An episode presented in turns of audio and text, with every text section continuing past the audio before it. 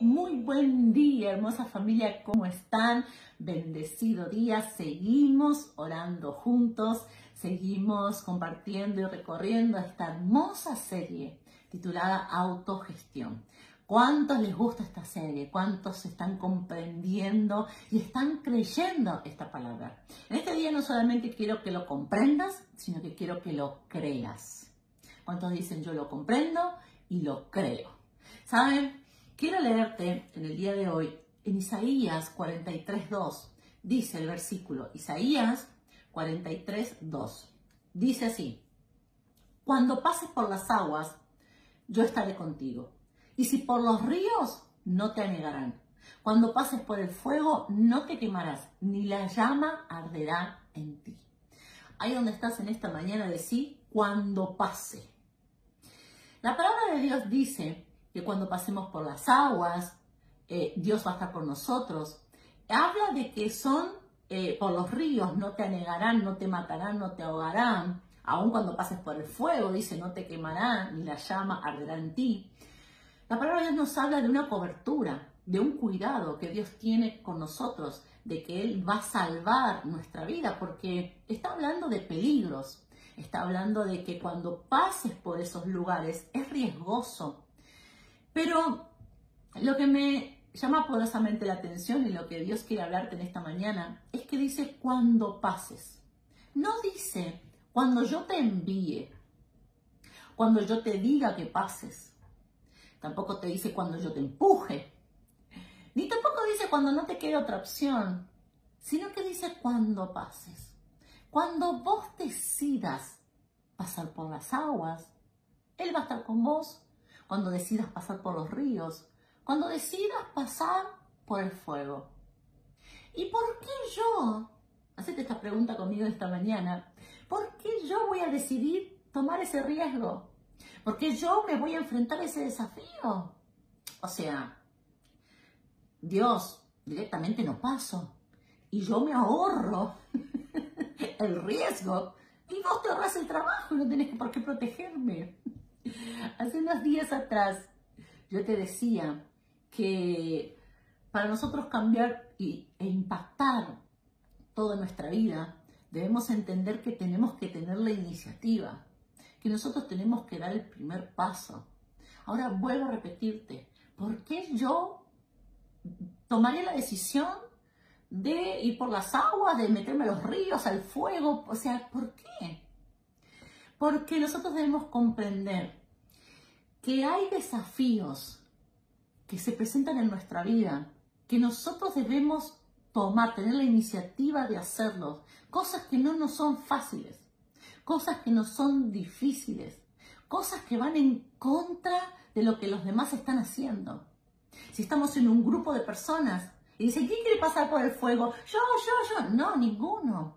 ¿Por qué yo diría, yo voy a pasar?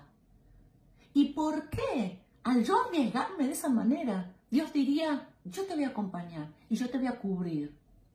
Yo quiero decirte en esta mañana que hay procesos que nosotros tenemos que comenzar en nuestra vida, que no son cómodos, que no son fáciles, que implican cierto riesgo, que implican cierta incomodidad, que implican inseguridad pero que la palabra de Dios te está diciendo en esta mañana, tenés que hacer ese cambio, tenés que enfrentar ese desafío, tenés que hacerlo. Y a veces decimos, bueno papá, si tengo que pasar por esto, empujame. No, la palabra dice que yo tengo que tomar la decisión. ¿Por qué alguien tomaría la decisión? Porque estamos en esta serie de autogestión, en donde estamos comprendiendo, yo tengo que hacer y tomar esta decisión, yo tengo que enfrentar este desafío porque yo necesito el cambio, porque yo necesito superar esto, porque yo necesito pasar esta adversidad, pasar esta incomodidad, necesito realmente llegar al otro lado, en donde voy a crecer, en donde voy a tener victoria, en donde lo voy a superar, en donde me voy a fortalecer. ¿Cuáles serían esos desafíos? Ok, pastor, entonces me meto al río, me meto al fuego. No, no habla naturalmente. ¿Qué sería un desafío frente tuyo que vos hoy podés tomar? Yo no te voy a hablar de que tenés que viajar a algún lugar donde haya ríos, donde... No, no, no, no. ¿Qué desafío hoy vos decís, ok, Dios no me va a empujar a hacer esto, ni nadie me va a empujar. Yo me voy a meter a esto. No es fácil para mí, es muy difícil. Nadie quiere pasar por esto, pero yo voy a pasar por esto, porque necesito realmente impactar mi vida. Yo te voy a hablar de tres que fueron los que Dios puso en mi corazón. Pero quizás Dios pone otro y abrí tu corazón en este día para que Dios pueda ministrarte y Dios pueda hablarte. El primer desafío que yo decidí que me voy a meter a ese río es no voy a dejar, por ejemplo, que el sol repose sobre mi enojo. ¿Qué quiere decir esto? La palabra de Dios dice que el sol no repose sobre tu enojo. ¿Cuántos lo cumplimos? ¿Cuántos pueden decir, ok, yo me voy a meter en esta? De que cuando termine el día, yo no voy a pasar mi enojo con mi esposa, mi enojo con mis hijos, mi enojo con mis compañeros de trabajo, mi enojo con un familiar, no lo voy a pasar para el día de mañana, sino que antes de que termine mi día, yo le voy a pedir perdón, yo lo voy a resolver, le voy a pedir perdón a la persona, le voy a pedir perdón a Dios y todas las noches yo me voy a acostar sin ningún enojo durmiendo conmigo. ¿Por qué digo que esto es meterte al agua, meterte al fuego? Porque vos podés decir, ¿y para qué yo voy a hacer eso? ¿Para qué me voy a meter yo en ese estrés, en esa presión?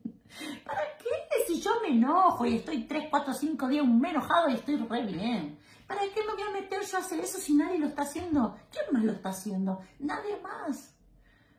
Pero esos son los desafíos que vos tenés que decir, yo necesito romper con esta maldición de enojo. Yo necesito cortar con esto. No puede ser que yo viva enojado. No puede ser que estamos en el mes de noviembre y si yo hago un balance son más los días que pasé enojada que los días que pasé bien. Mm, sigo, sigo con otro. El segundo desafío que podés tomar, podés tomarlos los tres, podés tomar uno solo, es voy a reconocer mis errores. Ay, eso me trata a caminar en fuego. ¿A cuántos les cuesta reconocer sus errores? ¿Cuántos luchan y siempre eh, te tienen que decir, fue tu error, y vos decís, no, no fui yo, no, no es así. ¿A cuánto, dicen, no, la verdad que esposa mía, me, esta me equivoqué yo? La verdad que fui yo el que hice mal, no fuiste vos, no fueron los chicos, fui yo el que me equivoqué. O cuántas mujeres, esposo, quiero decirte, la verdad es mi error. Yo, esto fue equivocación mía. En el trabajo, ¿Cuánto dicen? No, la verdad que yo fui. Yo fui la que hablé mal, yo fui la que hice mal la llamada, yo fui la que mandé mal el mensaje. O vos decís, no, si nadie se entera, si yo no me muevo, nadie se va a enterar que lo hice yo. Vuelvo a repetirte. Vos vas a decir, ¿para qué me voy a meter en esto? ¿Para qué me voy a meter en este río? ¿Para qué me voy a meter en este fuego? Pero son cosas que necesitamos para crecer. Te digo la tercera y después no te vayas, porque te voy a soltar lo más poderoso. Esto todavía hay algo más grande que Dios quiere que sepas. Lo tercer desafío que yo dije o que yo propongo es, no le voy a echar la culpa a nadie más. Mira cómo estas tres cosas tienen que, son decisiones que solo vos podés tomar. No necesitas de más nada, no necesitas un centavo para tomar esta decisión. No importa si cobraste, si no cobraste, si tenés plata, no, lo podés hacer. Y ganar, ah, que si vas a ganar. Lo tercero te decía, no le voy a echar la culpa a nadie más. A partir de ahora, no porque fue el jefe, no porque es el gobierno, no porque es mi esposa, Adán dijo la, mujer que tú me diste. No, no, no, no, yo no le voy a echar la culpa a más nadie. Yo a partir de ahora o me quedo callada, o me quedo callado, o digo, no, esto es responsabilidad mía.